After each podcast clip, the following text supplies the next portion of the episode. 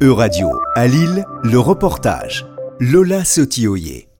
À six mois des élections européennes de juin 2024, l'association lilloise Interface Europe Direct a organisé un débat pour faire le bilan de la construction européenne et aborder les perspectives pour l'Union européenne à l'approche du scrutin.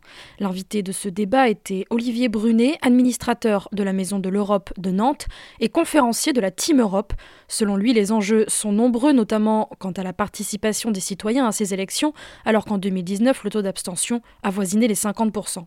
Les enjeux sont ceux qu'on connaît bien. C'est effectivement convaincre les gens qu'il faut venir, voter, que l'élection n'a qu'un tour. Et puis, euh, pour des Européens convaincus, euh, d'éviter tout de même une montée du populisme et de l'extrême droite tel qu'on peut le deviner. Et donc de faire un bilan euh, lucide des choses qu'on a réussi à faire les cinq dernières années et aussi de nos faiblesses. Mais globalement, sur les cinq dernières années, la, la réponse de l'Europe, d'une part, à, la, au Covid-19, d'autre part à la guerre de la Russie en Ukraine, montre bien qu'il faut rester soudé. Et le contre-exemple, c'est le Brexit. Cette montée du populisme inquiète à l'échelle des États d'abord, mais aussi à l'échelle de l'Europe. C'est des choses, je dirais, qui sont visibles au fur et à mesure qu'on voit des scrutins nationaux. Donc euh, là, c'est aussi l'occasion de réfléchir à que se passe-t-il en Slovaquie, que se passe-t-il en Pologne, que se passe-t-il en Hongrie. Euh, que se passe-t-il en Espagne et que pourrait-il se passer en France? Autre point important qui sera sans doute dans les campagnes pour les élections, la question de l'élargissement de l'Union européenne. Aujourd'hui, dix pays sont candidats pour rejoindre l'Union, dont notamment l'Ukraine. Ça, c'est sûr, ça va être un des grands sujets qui vont nous accompagner dans les prochaines années.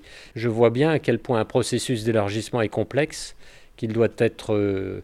Euh, regarder avec pédagogie, euh, qu'il faut prendre son temps, qu'il faut faire une négociation sérieuse, et en même temps on a un intérêt à ce que les opinions publiques ne se retournent pas contre l'Europe.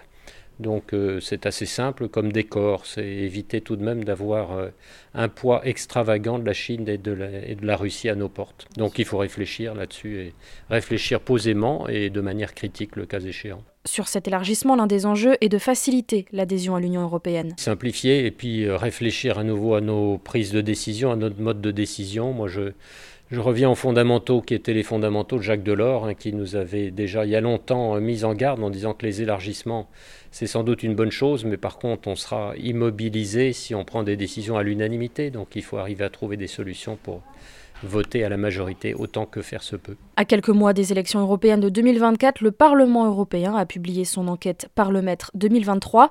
Il en ressort que 72% des citoyens européens considèrent que leur pays a bénéficié de l'adhésion à l'Union européenne. C'était un reportage de radio à Lille, à retrouver sur euradio.fr.